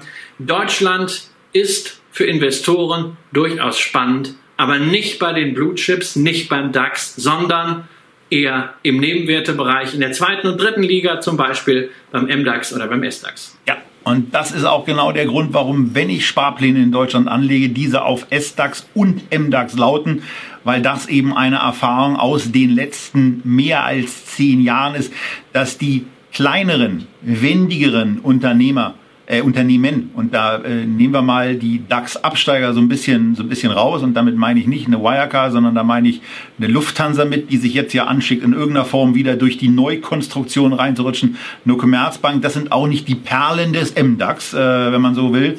Äh, sondern da sind eben andere Unternehmen bei, gerade auch im S-DAX, die das ganze Ding anschieben und wo sich einfach permanent spannende Stories finden. Deswegen immer auch das Auge auf solche Indizes richten, im Zweifelsfall da die Sparpläne einrichten, wenn ihr an Deutschland glaubt und bei der ersten Reihe möglicherweise etwas von der Skepsis teilt, die wir in den letzten Jahren ja auch immer hier zum Ausdruck gebracht haben gegenüber dem deutschen Aktienindex und äh, den Problemchen, die er in seinem Portfolio hält. Aber beim DAX muss man mal einen Wert herausnehmen, der gerne so ein bisschen an die Wand genagelt wird von Kapitalmarktkommentatoren und der, wenn man sich mal so diese Gesamtbilanz in den letzten Jahren guckt, eigentlich so ein bisschen unterschätzt ist, auch weil man den Blick nicht immer auf alles, sondern nur auf den Kurs richtet. Und der Kurs alleine der Siemens-Aktie nämlich, der verrät eben nicht alles, Christian, sondern da ist in dem Jahr ja auch noch Spektakuläres passiert mit einer quasi Ausgründung, die dann separat an die Börse und auch ins Depot gebracht wurde. Ja, also Siemens, das ist natürlich so vom äh, ersten Blick her, so wie man auch die Charts in den Finanzportalen sieht, das Jahr über Nullsummenspiel gewesen. Also bei 118 angefangen, wild rauf zeitweise, dann wild runter und dann wieder rauf. Und zeitweise hat die Aktie nur 60 Euro gekostet. Man braucht also wirklich starke Nerven. Und jetzt sind wir wieder so in der Region 118 zum Jahresende, also nicht viel passiert. Pustekuchen, denn es gab ja zwei besondere Ereignisse. Das erste gleich gleich zum Jahresanfang. Siemens hat Dividende gezahlt, 3,90 Euro brutto. Und das ist natürlich beim Kurs von 118 durchaus keine zu vernachlässigende Größe. Und dann natürlich der Spin-off von Siemens Energy. Man hat im September für jede Siemens-Aktie eine halbe Energy dazu bekommen. Und diese Energy-Aktie, die haben wir ja auch ins Depot bekommen, die haben wir hier besprochen.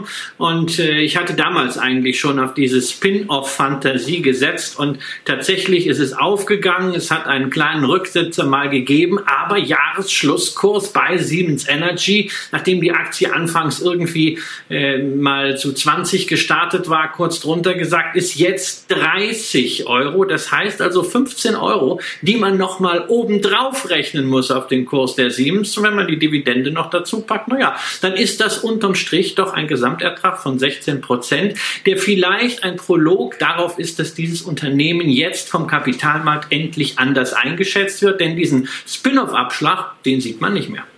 Ja, den sieht man nicht mehr und ich bereite gerade eine, eine nächste Ansicht vor für die, äh, für die nächste Geschichte, die wir euch erzählen. Deswegen hier gerade so in der Hab-8. Ich dachte, Christian braucht ein Stück länger. Ähm, von daher eine schöne also Geschichte, meine, die, wir, ja die wir auch im Depot zum, haben zum Jahresende, äh, es ist ja kein Jahresende wie jedes für Siemens, sondern es ist ja das letzte Ultimo von Joe Käser. Und er hat ja nun wirklich viel getan, um dem Kapitalmarkt zu gefallen. Er hat das Unternehmen ja volle Kanne auf Kapitalmarkt getrimmt, alles gemacht, was man gerne sieht, filetiert, verschlankt, neu zusammengesetzt und natürlich dann Siemens Healthineers an die Börse gebracht, die Windenergie verpartnert mit Gamesa, dadurch auch in einen Börsenmantel gebracht und jetzt Siemens Energy. Lange Zeit hat es irgendwie so ausgesehen, als wenn das überhaupt nicht ankommt an der Börse. Aber vielleicht jetzt, wo Käser dann endlich bald weg ist, sagen sich Analysten, kann doch vielleicht ein neuer Mann bodenständig, bisschen weniger selbstverliebt, aber vielleicht in der Kommunikation zupackend, strategisch firm diesen Konzern an der Börse auch so verkaufen, dass Investoren in aller Welt die Assets sehen, die Siemens gerade im Bereich Internet of Things, digitale Fabrik sicherlich hat. So, und damit äh, kommen wir, kommen wir quasi zu dem Thema, wo wir Siemens, Siemens abschließen können und auch bei Joe Keser natürlich erkennen müssen, bei dem hat auch nicht alles geklappt. Er wollte Luisa Neubauer pressewirksam in den Aufsichtsrat holen, hat damit ähm, eine, äh, eine, ein, einen Shitstorm geerntet, der im Grunde mit einer, äh, mit, einem, mit einer einigermaßen freundlichen Ablehnung von Luisa Neubauer losging und dann äh, ging es aber nochmal richtig durch den Kakao. Aber mein Gott, Wer in diesem Jahr keine Fehlentscheidungen getroffen hat, der soll mal bitte die Hand heben und sich am besten gleich damit selber ohrfeigen, weil er ein Lügner ist. Ähm, und das Gleiche gilt natürlich für uns. Denn darüber müssen wir ja auch mal reden. Gibt es Sachen, wo wir so entscheidungstechnisch ins Klo gegriffen haben. Und da muss man ja eines sagen, da gibt, das, sagt, das sagt vor allen Dingen der Markt. Und das ist nicht äh, beispielsweise mein Verkauf irgendwann im Februar von Sino, sondern da reden wir über drei Aktien, die wir ja auch in den Sendungen besprochen haben, von denen wir zwei verkauft haben. Eine glücklicherweise nicht. Und das war die Softbank. Die haben aber auch massiv ins Kapitalmarktklo in diesem Jahr gegriffen, als sie diese, diese ähm, ja, Bürobutze äh, schlecht gemanagt, aber hübsch, hübsch designt WeWork an die Börse bringen wollten und auf einmal festgestellt haben, dass dummerweise gar kein, die hätten wahrscheinlich einfach Ende des Jahres nachfragen sollen, weil ähm, vielleicht hätte es dann auch so einen Zeichnungsgewinn wie bei Airbnb gegeben.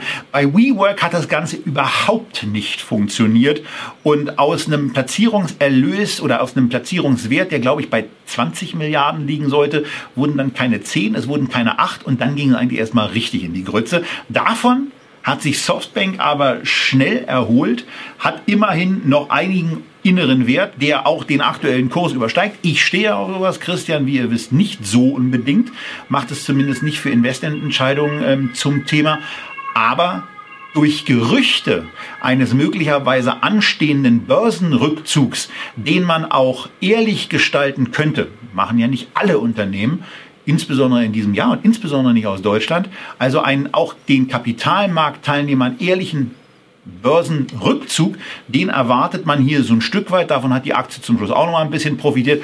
Ob es nun stattfinden wird oder nicht, ich glaube es ja nicht so wirklich, weil dafür halte ich den Vorstandsvorsitzenden für zu ähm, öffentlichkeitsverliebt und kann mir nicht vorstellen, dass er sich zurückzieht. Ähm, von daher äh, Softbank weiterhin ein schöner Wert mit ähm, auch ordentlichem Wertsteigerungspotenzial alleine aufgrund des Abschlags gegenüber dem inneren Wert der Beteiligung.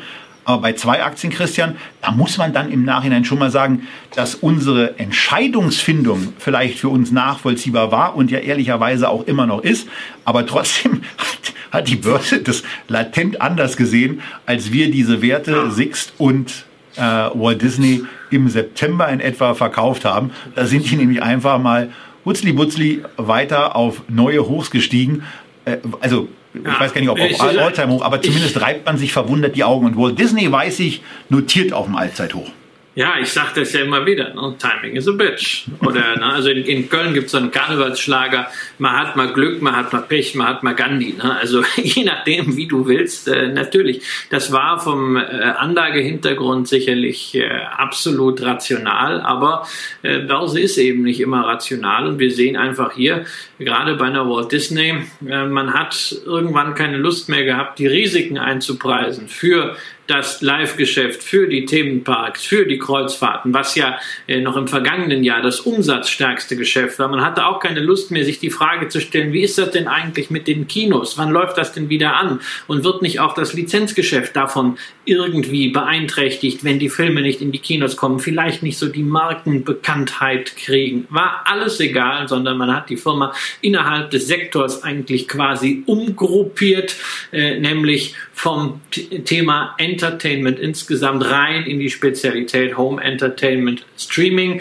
Man hat sich fokussiert auf die Abozahlen für den Streamingdienst, aber das ist ja das wirklich Relevante, das, was man sehen kann. Wir reden ja nicht über Gewinne aus den Streaming-Aktivitäten, sondern da muss weiterhin richtig viel investiert werden. Aber man sagt, ja, investiert werden muss in jedem Fall. Aber wenn schon mal Nutzer in dieser Form da sind und das Wachstum so kräftig ist, jenseits aller Prognosen, dann steigt die Wahrscheinlichkeit, dass sich diese Investitionen früher und stärker als gedacht amortisieren werden und das vielleicht man sich das auch leisten kann, wenn die anderen Bereiche nicht so stark wiederkommen, wie sie das ursprünglich mal waren und äh, bis also in den Themenparks und sowieso auf den Kreuzfahrtschiffen mal wieder ein ganz normaler Betrieb laufen wird, da wird mehr als ein Jahr vergehen, aber das ist der Börse momentan einfach egal.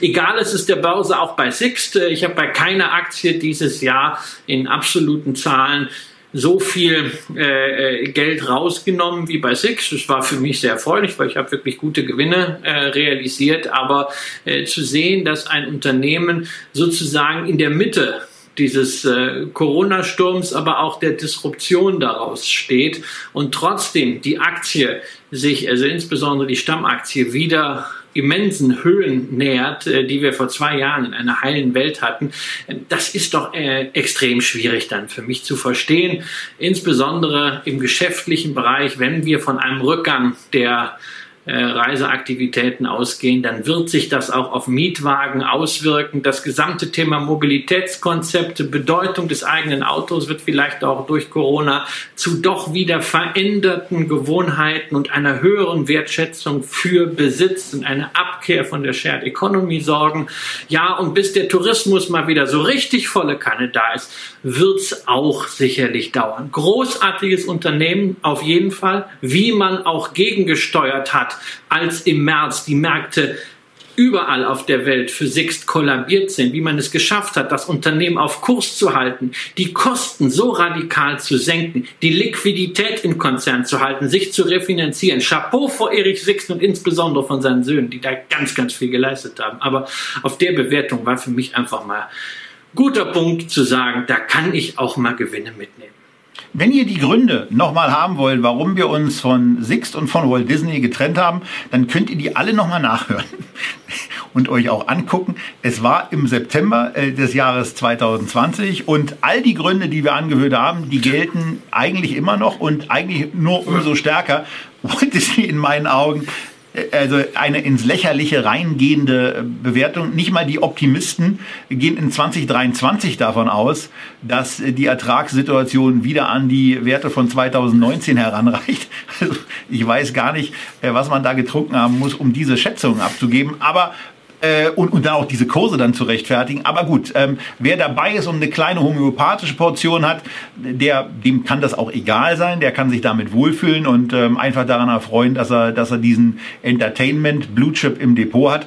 Aber wenn es eine substanzielle Position ist, dann würde mich total interessieren, und das meine ich ganz ernsthaft, warum ihr der Meinung seid, dass Walt Disney äh, jetzt vor einer massiven Rallye steht und die 668 Dollar, die sie in 2019 an Gewinn pro Aktie, wenn ich das richtig gesehen habe, ausgewiesen habe, haben, ja, äh, warum sie die in 2022 oder vielleicht ja auch schon 21, ähm, ihr seid ja Optimisten für die Aktie, da muss es ja eigentlich früher wieder so weit sein, wie sie die erreichen wollen. Es ist mir absolut schleierhaft. Hinzu kommt, hinzu kommt, hinzu kommt, hinzu kommt, ja, ich werde das auch weiterhin tun.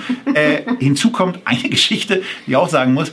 Ich finde dieses Streaming-Produkt das am leichtesten zu ersetzende und das überflüssigste.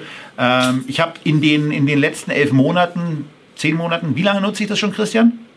Ich weiß es nicht. Seit, ich weiß. Anfang. Also irgendwann ging es damit los und ich habe noch nicht entdeckt, was daran jetzt besonders toll sein soll. Ich mag aber auch kein Star Wars und ähm, Ja, das mag ich ja auch nicht. Ich verwechsel ja immer Star Wars und Star Trek, da kriege ich immer ganz böse fertig. Ich hab's richtig gesagt. Ich meine Star Wars. Ja, ja, wahrscheinlich, aber keine Ahnung. Aber ähm, du hast jetzt auch kein Kind zu Hause, ja, und das, das Family Entertainment Programm äh, von äh, Disney Plus ist großartig. Ja, und wenn man sieht, was da alles alleine für so einen Dreijährigen auch so ein Kurzfilmchen ist, ja, aus diesem Cars-Universum, so eine ganze Menge Ableitungen. Da gibt es so Kurzfilmchen, äh, so zehn Minuten, die, die Garde der Löwen heißt das, ja. Das, der, äh, das ist sowas, wo unser Sohn abends, der weiß, der kann eine kleine Folge abends gucken, so fünf bis zehn Minuten, ja. Äh, und dann ist sowas, Garde der Löwen, das ist, das ist großartig. Das ist wirklich toll gemacht und ja, es gibt zum Glück doch äh, viele Familien, auf der Welt, die sagen, hey, das ist äh, ähm, vielleicht dann günstiger auch, als ständig immer irgendwelche Sachen einzeln in irgendwelchen Apps zu kaufen. Und man hat halt alles unter einer Surface. Und ich kann nur sagen, die Disney-Inhalte für Kinder, sie sind einfach schön. Gut, und die Aktie ist ja auch schön und wer sie immer noch hat und sich den Argumenten aus dem September zu einem höheren Preis anschließen will, der kann sie ja immer noch jetzt zu einem deutlich attraktiveren Niveau verkaufen. Und bei Sixter hat Christian alles gesagt, da brauche ich nichts mehr sagen. Ähm, ich wäre damit durch.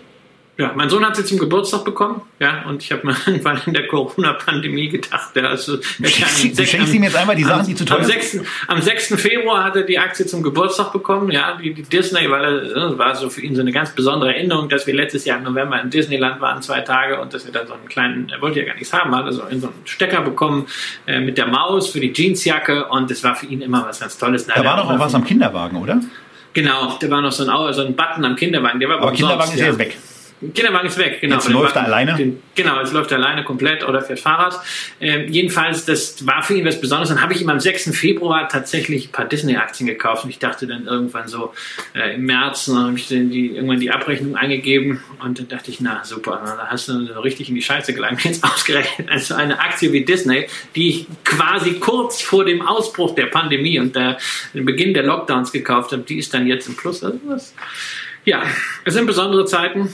Also wir freuen euch, aber wir freuen uns auf eure Argumente, gerne in den Kommentarboxen, jetzt nicht bei der Live-Aufzeichnung, aber vor allen Dingen, wenn die Sendung dann online steht, in der, in der aufgezeichneten Version, gerne über eure Argumente für ein Disney-Investment. Ähm, äh, nehmen wir auch gerne mal mit. Das gilt natürlich auch für alle anderen Aktien, die wir hier diskutiert haben. Gerne die Kommentare dazu nutzen, dass wir uns hier ähm, vernünftig, in vernünftigen Tonfall auch darüber unterhalten, auch wenn ihr etwas total anders seht als wir, was ja auch mal vorkommen kann, soll und darf. Und da freuen wir uns dann eben auch drauf. Und das jetzt wären wir schon fast durch. Genau jetzt wären wir schon fast durch. Eigentlich wäre die Sendung jetzt optimal. So auch vom Timing könnte man jetzt sagen, so, das war's. Aber es ist so ein bisschen wie bei Thomas Gottschalk, ne? In der besonderen Gala wird's dann halt noch ein bisschen länger. Und einen haben wir ja noch, oder besser gesagt drei. Zweimal drei, denn wo wir schon im letzten Jahr Prognosen gemacht haben und im Jahr davor und im Jahr davor, werden wir das natürlich auch in diesem Jahr machen. Unsere zwei mal drei Prognosen für 2021. Tobias, willst du anfangen? Äh, kann ich gar nicht, weil das von der Dramaturgie und im PowerPoint anders vorgesehen ist. Ach so, naja gut, also dann kann ich natürlich gerne anfangen. Bei mir ist es auch relativ einfach. Prognose 1, simple Wiederholung im Grunde des letztjährigen äh, Themas, nämlich Healthcare Innovation läuft besser als Digitalisierung und weil das Ganze gleichzeitig als iShares ETFs verfügbar ist, die wir euch in der Sendung 213 ETF ja ausführlich erläutert haben, kann man das auch ganz gut anhand dieser beiden ETFs nachvollziehen. Ich sage also, der iShares Healthcare Innovation läuft 2021 in Euro besser als der iShares Digitalization. Nummer 1. Zweite Prognose. Drei neue Billionäre ja, nicht als Personen, aber als Firmen. Wir haben aktuell Apple, Microsoft, Amazon und Alphabet. Vier Plattformen mit einer Marktkapitalisierung von über einer Billion Dollar. Und danach klafft momentan eine gewisse Lücke. Facebook ist, glaube ich, Tobias, bei 700 Ja, Alibaba ist ein bisschen weniger geworden. Ähm, Tencent ist aber auch irgendwo Die bei, aber bei gerade auch sehr stark. ja, es, Tencent ist irgendwo bei 600, aber ich sage, im Jahresverlauf kommen drei weitere Firmen dazu. Die und sie müssen nur zum- übersteigen, sie müssen am Jahresende 21 zumindest temporär mal, die mit zumindest temporär mal die Billion in US-Dollar da stehen haben. Und ja, das ist natürlich eine Prognose in Anführungszeichen, die darauf anspielt, dass ich durchaus für ein mögliches Szenario halte, dass wir nochmal eben befeuert durch Liquidität auch durch Helikoptergeld, also wenn wir jetzt diese Stimulus-Checks, die da in den USA äh, diskutiert werden, 2000 Dollar sind, dass da einfach ein Börsenboom nochmal richtig angeheizt wird. Wie lange, wie nachhaltig sowas ist, steht auf dem anderen Blatt, aber ich halte das für durchaus möglich. Und nein, ich glaube nicht, dass Facebook quasi der natürliche Anwärter zu diesen Billionären zählen wird. Und wo wir gerade bei dem, bei dem Thema viel, viel Geld sind, kommen wir auch gleich ohne weitere Umschweife zu deiner dritten Prognose. Denn Ja, die Inflation kommt zurück. Also nicht unbedingt die Inflation statistisch messbar, aber die messbare Erwartung von Inflation, die kann man ableiten aus der Differenz zwischen inflationsgeschützten Anleihen und normalen Anleihen. Das lässt sich inzwischen sogar über einen ETF handeln, nämlich den Luxor Inflation Expectations ETF. Und ich gehe davon aus, dass dieser Inflationserwartungs-ETF, in dem übrigens fast eine Milliarde Euro investiert ist, vor allen Dingen institutionelles Geld, über das Jahr vom Jahresanfang bis zum Jahresende hin steigt. Und äh, so, also weil, weil der ist ja jetzt nicht so, dass man einfach mal raufguckt und dann sagt, habe ich verstanden. Was, was passiert bei diesem ETF? Was passiert bei diesem ETF? Du hast eine Long-Position in deutschen und französischen Inflationsanleihen und eine Short-Position dagegen in gewöhnlichen langlaufenden deutschen und französischen Staatsanleihen. Hast also dadurch ein durationsbereinigtes Exposure im Inflationserwartungssektor. Und wem das jetzt einfach zu komplex war, der könnte sich in den Kommentaren wünschen, dass wir dieses Produkt mal ausführlich erklären, vielleicht zusammen mit ein paar anderen Assets, die für ein inflationäres Marktumfeld geeignet werden und dass wir vielleicht dabei auch mal der Frage nachgehen, ob Aktien denn wirklich ein Inflationsschutz sind, beziehungsweise unter welchen Bedingungen oder welche Aktien. Wenn euch das interessiert, schreibt es in die Kommentare. Ja, und wir haben das ganze Thema ja in irgendeiner Form auch schon mal bei dem Thema Wunsch nach einer Goldsendung mit drin gehabt. Da war, da kam es zwar zu einigen Rückmeldungen, wir werden auch immer wieder danach gefragt, aber wir können ja inzwischen so, so auch, auch Level von Rückmeldungen bei euch ganz gut einschätzen und hatten da nicht das Gefühl, äh, dass es für eine Goldsendung interessensmäßig alleine klappt.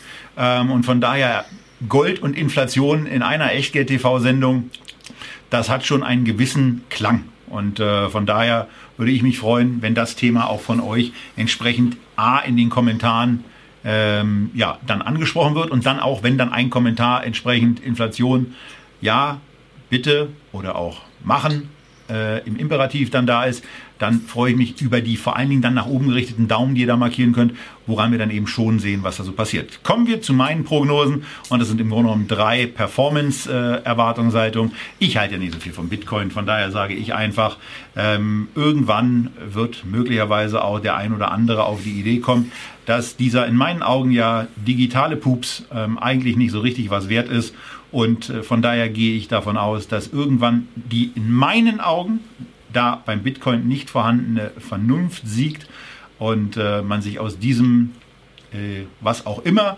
verabschiedet. Und äh, ich gehe davon aus, dass das Thema Inflation schon in irgendeiner Form gespielt wird. Ich würde jetzt nicht sagen, sie, sie kehrt zurück, aber ähm, gespielt werden wird es auf jeden Fall. Und in irgendwas muss das Geld rein. Und da wird eben aus meiner Sicht eher ein eine 5000 Jahre etablierte Währung genommen als eine äh, gerade über fünf Jahre etwas intensiver bekannte und äh, vor zehn Jahren, glaube ich, ins Leben gerufen. Also Bitcoin ist für mich persönlich gar nichts und ähm, äh, ich äh, ja, kapiere es da eben auch nicht, wie man äh, diesem, diesem digitalen Nichts aus meiner Sicht diesen Wert beimessen kann. Aber ich nehme eben zur Kenntnis, dass das Ding läuft wie Hulle und dass Christian immer auch mal wieder wegen des Bitcoin eine gute Laune bekommt. Und dann freue ich mich mit ihm. Ähm, aber ich muss ja nicht alles haben, was beim Christian gute Laune verursacht.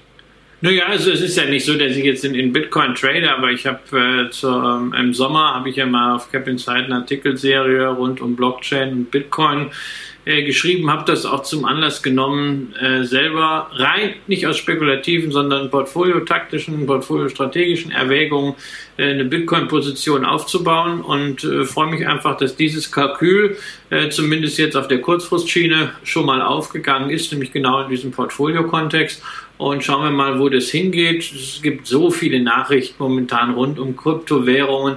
Das ist so ein dynamisches Umfeld. Also ich weiß nicht, ob man da jetzt irgendwas prognostizieren wird. Ich glaube, das Thema, das wird nicht weggehen. Ob es jetzt Bitcoin ewig sein wird, muss man, muss man mal gucken. Man sieht ja auch jetzt an Ripple, wie schnell sich da Themen und Verhältnisse ändern können aber vielleicht kommt das auch zurück, vielleicht kommt das in anderer Form zurück. Ich finde es jedenfalls sehr, sehr spannend äh, und glaube, dass es in meinem Portfolio-Kontext äh, ganz gut passt, eine Beimischung zu Gold hier im elektronischen Bereich zu haben.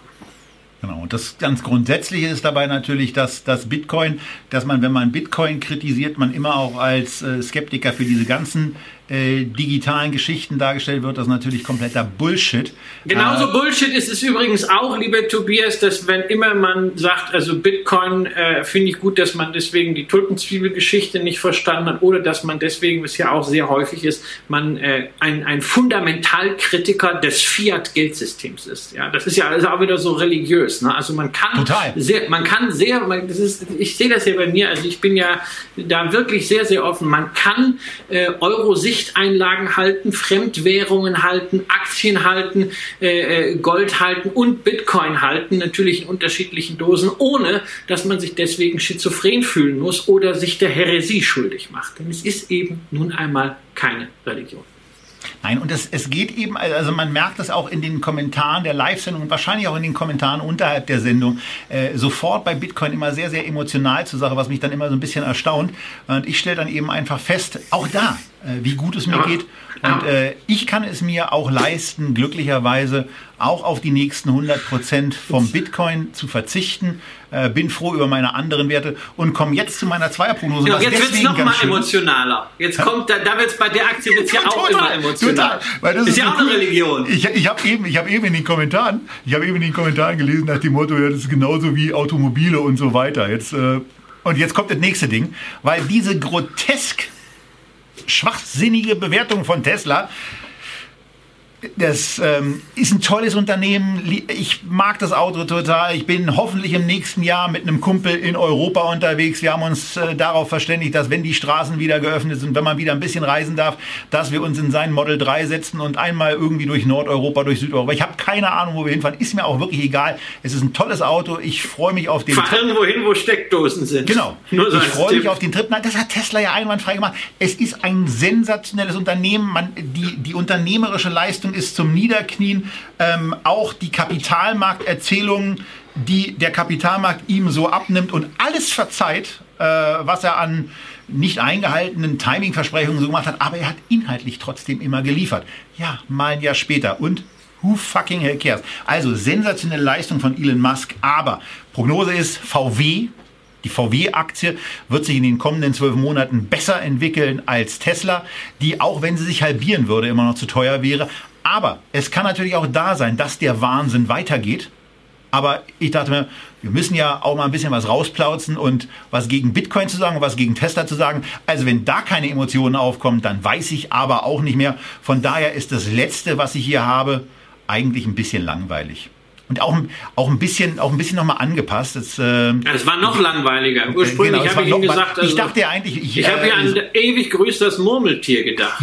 ja, wie so ein Dreiörgelchen. Das kommt, das ist ja, kommt ja nicht nur von dir, das kommt ja von all diesen smarten Menschen. Genau, es war, es, war so ein bisschen, es war so ein bisschen die Thematik, dass ich irgendwie gesagt habe, also irgendwie dieses mit den, mit den hochgewichten Technologiewerten im MSCI World, das kann nicht so weitergehen, irgendwann wird sich Value durch. Und ich dachte, naja, nimm mal einen anderen Spin, weil bei der Aktie habe ich in den letzten Tagen einfach auch überlegt, lege sie mir jetzt mal wieder rein. Ähm, und die Rede ist von Berkshire. Also ich habe nicht den MSCI Value, äh, den ETF, den wir hier schon auch besprochen haben, den Faktor-ETF genommen, sondern ich habe die Berkshire-Aktie von Warren Buffett genommen, die ja auch eine klitzekleine Depotposition drin hat und äh, von Apple drin hat. Und von daher sage ich, die Berkshire-Aktie wird sich besser entwickeln als der MSCI World. Ich hätte eigentlich sagen sollen, besser als der S&P 500, weil das ja ganz häufig die Geschichte ist.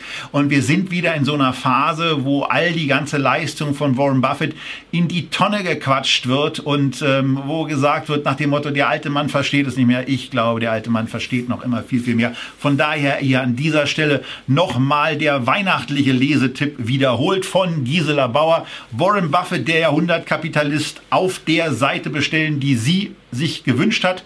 Ähm, damit unterstützt ihr einen nicht-amerikanischen Buchhändler. Und wenn ihr den unterstützen wollt, dann hört euch das Hörbuch an. Das habe ich gemacht, da ich bin ja lesefaul. Und hört euch den Jahrhundertkapitalisten an. Meiner Meinung nach besser als der Schneeball. Und meine letzte Prognose von meinen dreien ist eben, Berkshire schlägt performance-technisch in Euro gerechnet den MSCI World. Tja, und wie das so ist mit den Prognosen, bei all diesen Prognosen kann es sehr gut sein, dass sie eintreten. Und genauso gut kann es auch sein, dass sie nicht eintreten. An der Börse ist alles möglich. Auch das Gegenteil hat André Costolani uns gelehrt. Und wann, wenn nicht dieses Jahr, hat sich dieser Spruch bewahrheitet. Und so ist es auch fürs nächste Jahr.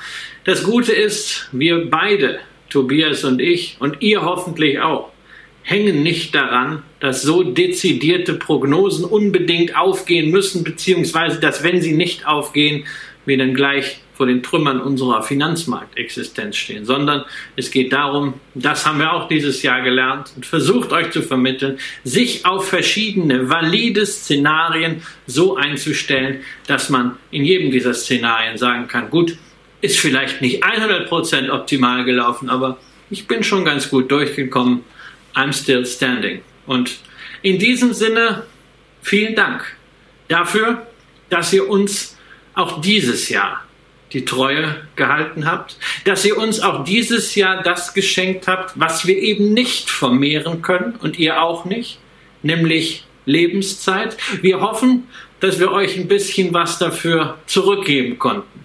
An Inspirationen auf verschiedenen Ebenen, an Ideen, vielleicht auch ein bisschen Spaß.